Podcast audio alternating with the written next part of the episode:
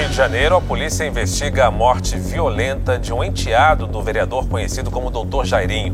No dia 8 de março, um menino de 4 anos de idade chegou sem vida ao hospital com hemorragia e edema. O depoimento da mãe e do padrasto durou 12 horas. Câmeras registram que o menino Henri Borel chegou bem ao condomínio no dia da morte. Pela versão da mãe, Monique Medeiros, a criança apresentava dificuldades em respirar e não resistiu. Uma informação que entra em conflito com o laudo do Instituto Médico Legal. O documento narra múltiplas equimoses, espécies de manchas roxas no abdômen, infiltração hemorrágica na cabeça e contusão pulmonar. E concluiu que a morte foi produzida por uma ação contundente. Jairinho e Monique são suspeitos de homicídio com agravantes, entre eles a tortura. Eles estão presos desde a última quinta-feira por atrapalhar as investigações e coagir testemunhas. Segundo a polícia, Henri foi espancado na madrugada de 8 de março no apartamento onde vivia com a mãe e o namorado dela, Jairinho. Durante a madrugada de 8 de março, eles contam terem vindo assistir a uma série de TV nesse quarto, quarto de hóspedes. Teriam dormido despertado e então a mãe caminhou cinco passos em direção ao quarto principal. Aqui ela relata ter encontrado o filho, Henri, caiu aqui, de olhos arregalados, mãos e pés gelados. O que determinou a morte da criança? Qual a verdade? A versão apresentada pelo casal, ela não se sustenta. Nós temos provas periciais é, robustas para dizer que eles mentiram. Segundo a polícia, no dia seguinte ao velório, Monique foi a um salão de beleza. Passou a tarde fazendo pés, mãos e cabelo. A polícia também descobriu que Jairinho teria torturado Henri poucas semanas antes da morte. E para a polícia, Monique sabia. Mensagens de texto trocadas entre a mãe de Henri e uma babá se tornaram uma peça-chave da investigação. A partir de, do que foi destacado no laudo do telefone da mãe especificamente, ficou muito evidente que aquela primeira impressão que eles tentaram tanto passar de uma família absolutamente harmoniosa e um lar onde havia muito carinho e muita harmonia, na verdade era uma farsa ficou constatado de uma maneira bastante evidente, bastante evidente que o Henri estava é, em um lar onde era uma, existia uma rotina de sofrimento, uma rotina de violência.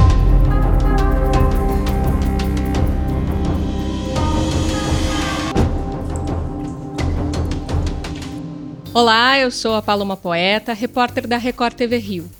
E hoje o nosso assunto no podcast Especiais do Rio é o caso Henri Borel. Comigo está a psicóloga Gabriela Parpinelli. Ela é especialista em análise do comportamento e em neurociências aplicadas à aprendizagem. Começo lhe agradecendo, então, pela entrevista. Muito obrigada, doutora. Um prazer. E começo então também lhe perguntando, justamente de forma preventiva, para evitar que a gente tenha outros casos como esse.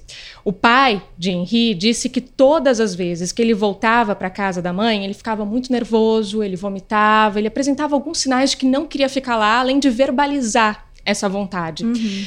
Como identificar se uma criança sofre maus tratos?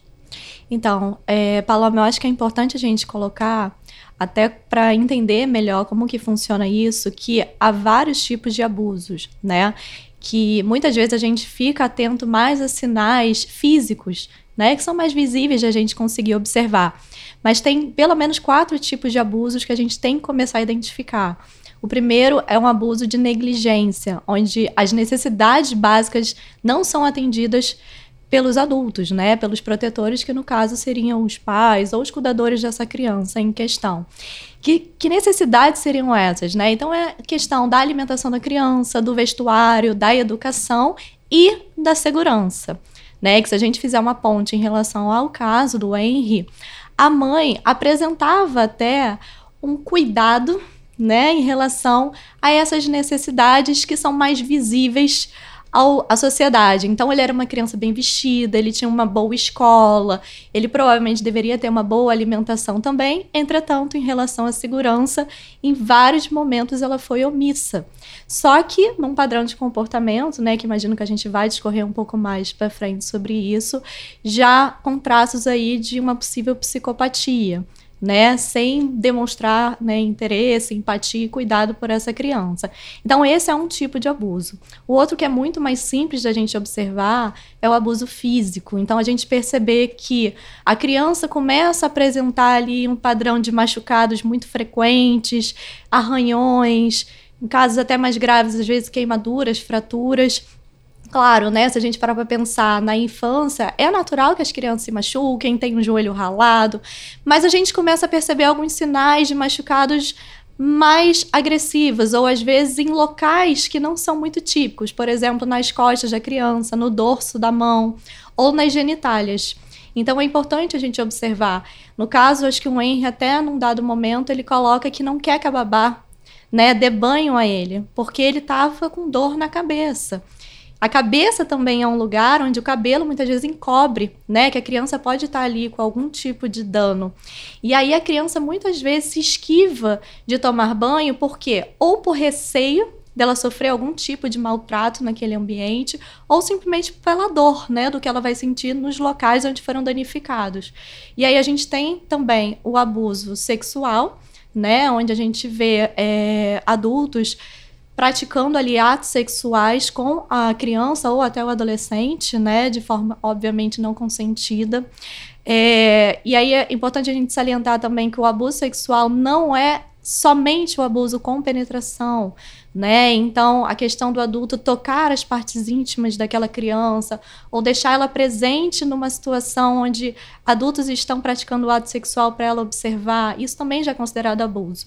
E o último que a gente poderia falar, não menos importante e que promove marcas para a vida inteira de uma criança, que é o abuso psicológico, né? Então, assim, a gente percebe que pelos recortes do que a mídia vem trazendo, o Henry já sofria vários tipos de abuso nesse tempo todo. A gente não sabe o quanto que ele foi submetido a uma tortura psicológica pelo Jairinho e pela Monique. O quanto ele ouviu de que talvez ele não fosse uma boa criança. Em dado momento, o Jairinho chega a falar, né, pro Henry que ele não pode contar que ele está sendo agredido. Senão ele vai pegar o menino, senão ele vai perturbar a vida da mãe daquele menino. E naquele momento o Henry ainda demonstra né, um carinho muito grande pela mãe. Então imagina a ameaça frequente que ele não estava é, passando esse tempo todo. Então essas crianças que sofrem todo tipo de abuso, elas vão ter, ao decorrer da vida delas, vários problemas psicológicos, transtornos de ansiedade, depressão, fobia. Algumas, inclusive, podem desenvolver transtornos de personalidade também. E aí você vê que elas, é, por essa tortura toda emocional, elas muitas vezes têm, inclusive, dificuldade de reconhecer as próprias emoções, reconhecer as emoções das outras pessoas e uma noção de alto valor muito menosprezada. Então, se a gente observar o Henry, por mais pequenininho que ele fosse, né, é, é revoltante para a gente ver o quanto ele passou toda essa tortura com quatro anos de idade. Ele já percebia né, os maus tratos, ele tentou comunicar às pessoas que o tio estava machucando, o tio abraçava forte, comunicou a psicóloga também, inclusive. E o que aparenta para a gente é que ele foi invalidado em todos esses momentos, né? Então, o que a gente precisa observar e talvez agora, talvez mais diretamente respondendo a sua pergunta, alguns sinais é, clássicos que a gente pode observar nessas crianças é uma mudança muito repentina de comportamento, né? Nesse caso, a gente tem uma problemática muito grande que ele recentemente entrou numa escola nova e essa escola passou esse período agora de fevereiro e março praticamente em aulas online. Então a, a escola não tinha como observar essa mudança e nem um parâmetro, né, para saber se esse aluno realmente teve essa mudança brusca. É, recentemente ele teve essa mudança de casa, então tiveram muitas variáveis que sim, poderiam até justificar uma mudança, mas a gente não pode descartar nunca a possibilidade dessa criança estar sendo abusada. Né? Eu acho que a nossa sociedade, nossa cultura tem uma questão muito de santificação, né, da figura materna. Só que assim, infelizmente, a gente tem mães que são mães psicopatas, mães narcisistas que promovem esse tipo, né, de conduta com essas crianças. Então, outros dados que a gente percebe é que o pai, Leniel, coloca que ele já tinha ali um histórico, né, de vomitar quando ele tinha que retornar ao apartamento da mãe com o Jairinho.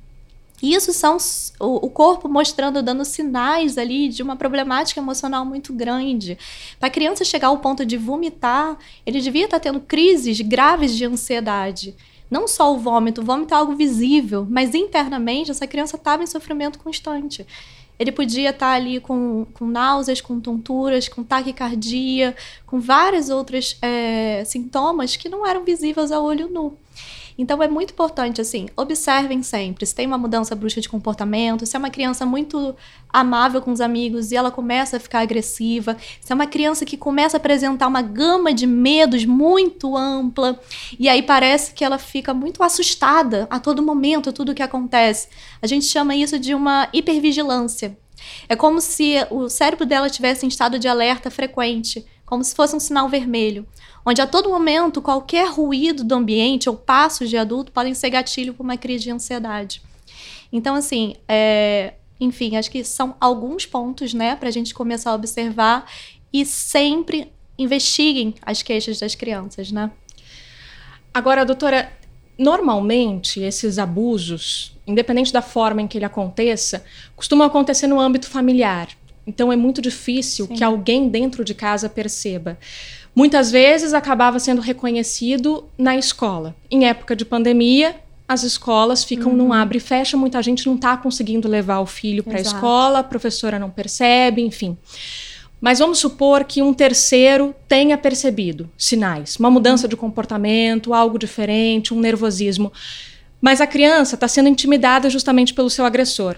Um cenário muito semelhante ao do Henrique. Sim. Como que esse terceiro pode conquistar a confiança da criança para conseguir que ela conte, que ela se sinta à vontade, confortável de contar que está sofrendo uma agressão, algum tipo de abuso?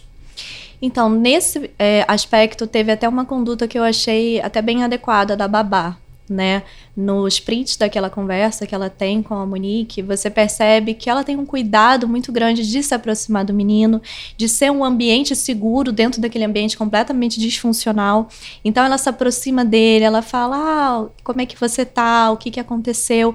Se ele no momento não quer falar, olha, eu tô percebendo que você tá triste, vamos para outro lugar, afastar ele, né, do agressor naquele momento. Olha, teve até um combinado que eu achei muito interessante que ela fez. Foi uma sacada muito boa que ela disse: Olha, ele te agrediu. Então a gente vai fazer o seguinte: quando a sua mãe não estiver em casa, eu vou dizer a você que a gente vai para a brinquedoteca, que você sempre vai aceitar.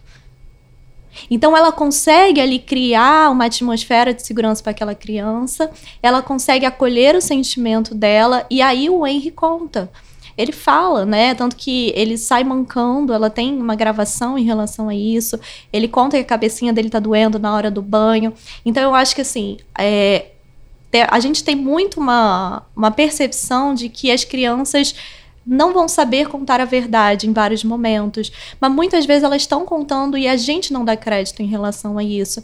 Então, tudo bem, pode ser que em algum momento uma criança se queixe de algo realmente para se esquivar de alguma coisa que ela não queira fazer.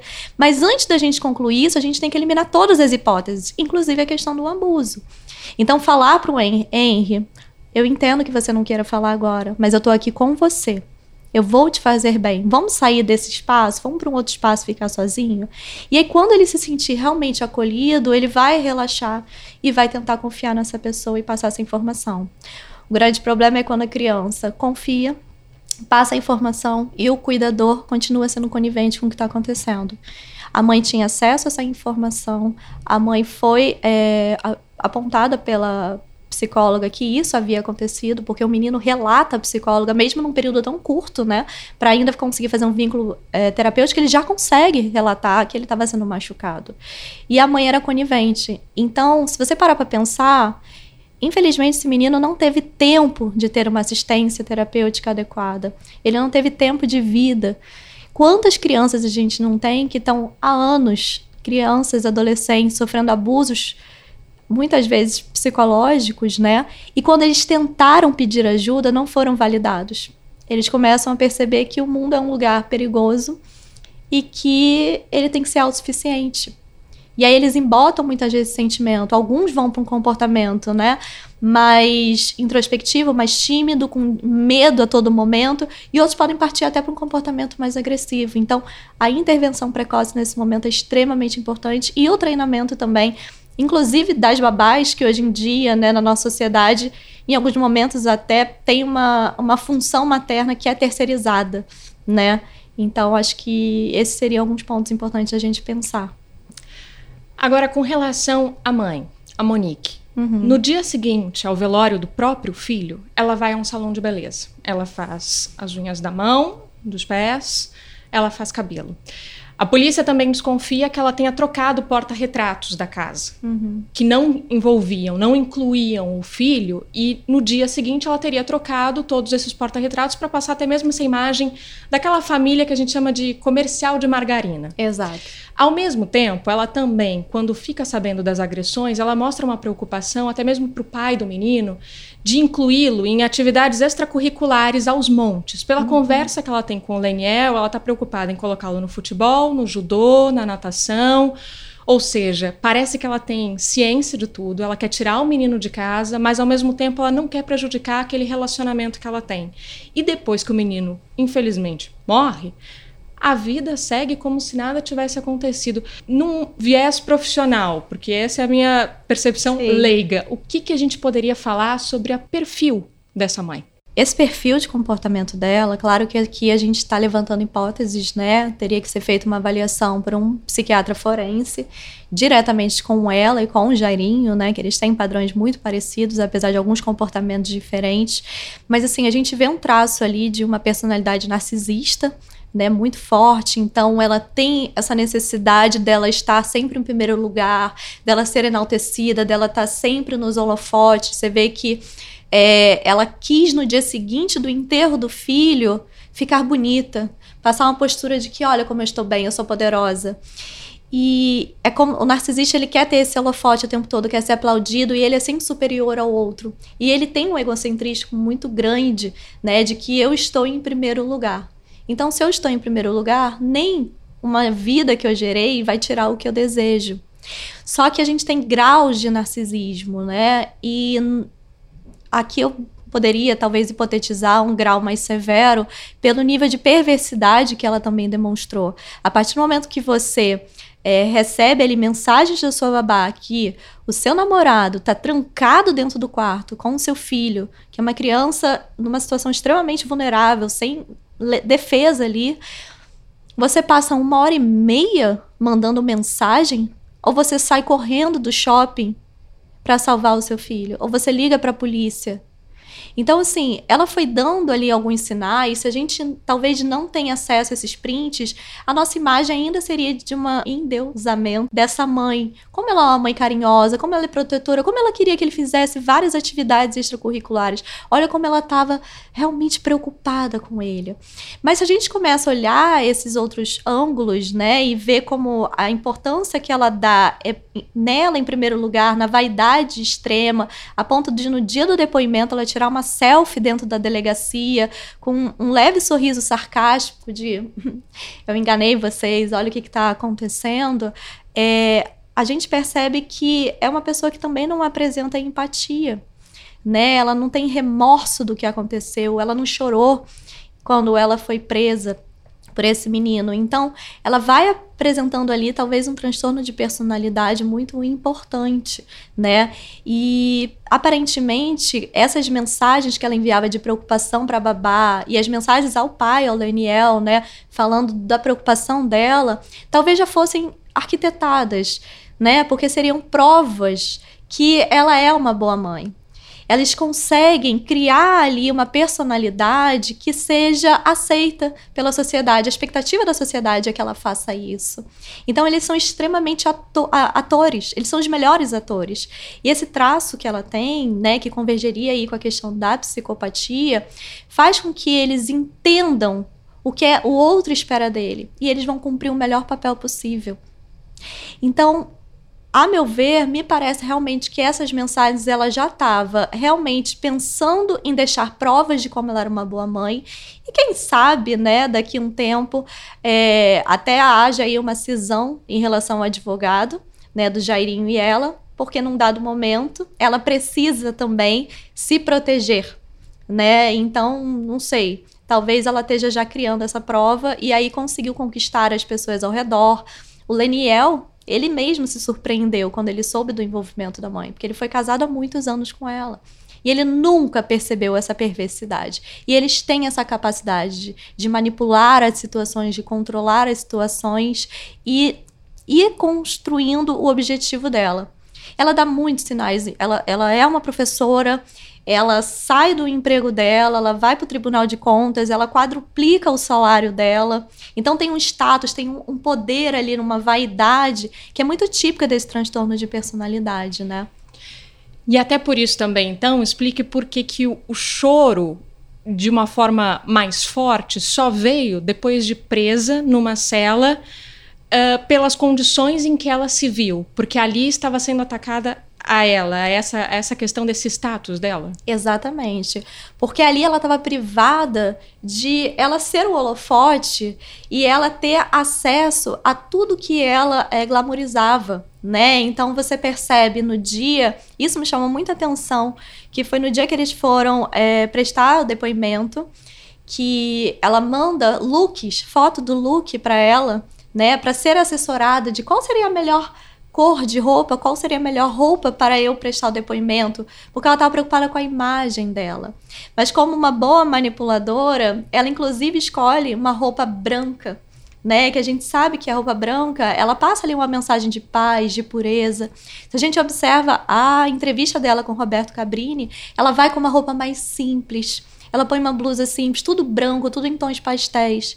E no dia que eles estão presos, ambos estão com uma roupa preta. Então, assim, são detalhes, coisas muito simples que a gente acaba tendo esse olhar clínico, a gente vai fazendo uma leitura do todo, né? Então, é, realmente, ela tem um choro ali, é muito mais pelas privações dela do que pela perda do filho, por ela não ter esse apego em relação a ele. Com relação ao Jairinho, a gente acho que talvez de uma forma mais precoce até tenha conseguido fazer uma leitura dessa sedução pelas ex-mulheres, pelos relatos uhum. de quem o conhece há mais tempo, também trazem esse cenário de me seduziu de uma certa forma que eu não conseguia enxergar o que realmente estava acontecendo. Ele também tem esses traços de psicopatia, eles seriam pessoas ali que se atraíram por enxergar justamente um semelhante? Provavelmente, assim, é, o Jairinho ele tem muitos indícios de o que a gente chama de transtorno de personalidade antissocial, que seria a psicopatia, né? Ele não apresenta remorso pelas ações dele. Se a gente pega é, um exame de magiamento cerebral de pessoas psicopatas, a gente já percebe que tem algumas alterações cerebrais. Se você pegar um psicopata e mostrar para ele imagens de pessoas felizes, talvez numa tarde de sol, uma família feliz brincando, ou uma imagem de pessoas é, sofrendo em guerras, perdendo pessoas, membros do, do corpo, você não vai ter uma ativação ali da amígdala cerebral, que seria o sistema límbico, que é onde regula as emoções. Não é ativado aquilo. E aí, se ele não sente algo pelos atos dele, ele não sofre pela consequência, ele vai manter esse padrão de comportamento. Então você percebe que ele já apresentava um certo padrão. Ele se aproximava de mulheres, mulheres com crianças, crianças indefesas, né? Ele tem um histórico ali familiar complicado também, né? O pai extremamente influente na política, envolvido aí com milícia, é, enfim, algumas reportagens pontuam a questão da presença dele, inclusive, em sessões de tortura. E aí você começa já a, a identificar que tem um histórico ali é, doentio, né? Então, ele apresenta uma percepção do mundo. Eu gosto de fazer uma analogia da psicopatia com xadrez. É como se ele estivesse olhando as pessoas como peões, objetos. E aí ele vai criando estratégias para que ele vai uma por uma retirando do caminho dele até que ele chegue no objetivo final, que deu o checkmate. Então são apenas peões no caminho. E aí, se as pessoas não atrapalharem o objetivo dele, que normalmente é por uma sede de poder muito grande, né? Eles ficam muito envaidecidos com o poder, ou eles têm um prazer com o sofrimento do outro, eles se divertem com aquilo.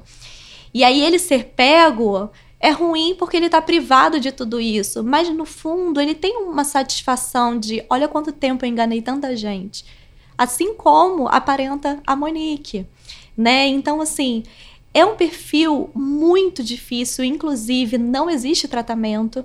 Né? Existem muitas pesquisas que estão tentando ver se consegue algum tipo de tratamento, mas não há ainda nenhuma eficácia. É um transtorno que não tem cura, porque são traços de personalidade, né? E infelizmente são pessoas que deveriam ser retiradas, isoladas da sociedade porque elas só vão destruir a vida dos outros. Então, assim, com certeza, todos nós conhecemos algum psicopata. Porque a incidência é muito alta, é de 1 a 2% da população mundial, isso são milhões. E eles estão bem disfarçados. Exatamente. Eles vão maquiar exatamente no que você espera da relação dele. Então, você, por exemplo, é, vai começar a se relacionar com um homem, você vai ver que eles vão ser o príncipe encantado. Eles vão conquistar todas as pessoas ao seu redor, porque ali eles já estão criando provas de como ele é uma boa pessoa. Porque se um dia você que se apaixonou por aquela pessoa tão cativante, tão empática, entre aspas, né? Que ele vai apresentar esse comportamento manipulado, é, se um dia você se rebelar contra ele porque ele te abusou, fez alguma coisa, olha quantas outras pessoas ele já não ganhou ao seu entorno. E aí essas pessoas vão falar: Ué, mas eu nunca vi um comportamento manipulador desse. Então é tudo muito bem, maquiavelicamente, muito bem arquitetado. Então realmente é um caso bem complicado. Ou seja, a vítima acaba perdendo crédito porque todos Com os certeza. outros já foram seduzidos. Uma última pergunta que eu lhe faço é: pode o agressor estar sentindo prazer justamente desse abuso, ou seja, tanto Sim. do abuso psicológico, físico, independente do tipo, no momento que ele tortura, que ele machuca, ele se satisfaz? Sim. Eles têm um prazer em ver a dor, em ver o sofrimento, em ter o controle do sofrimento do outro.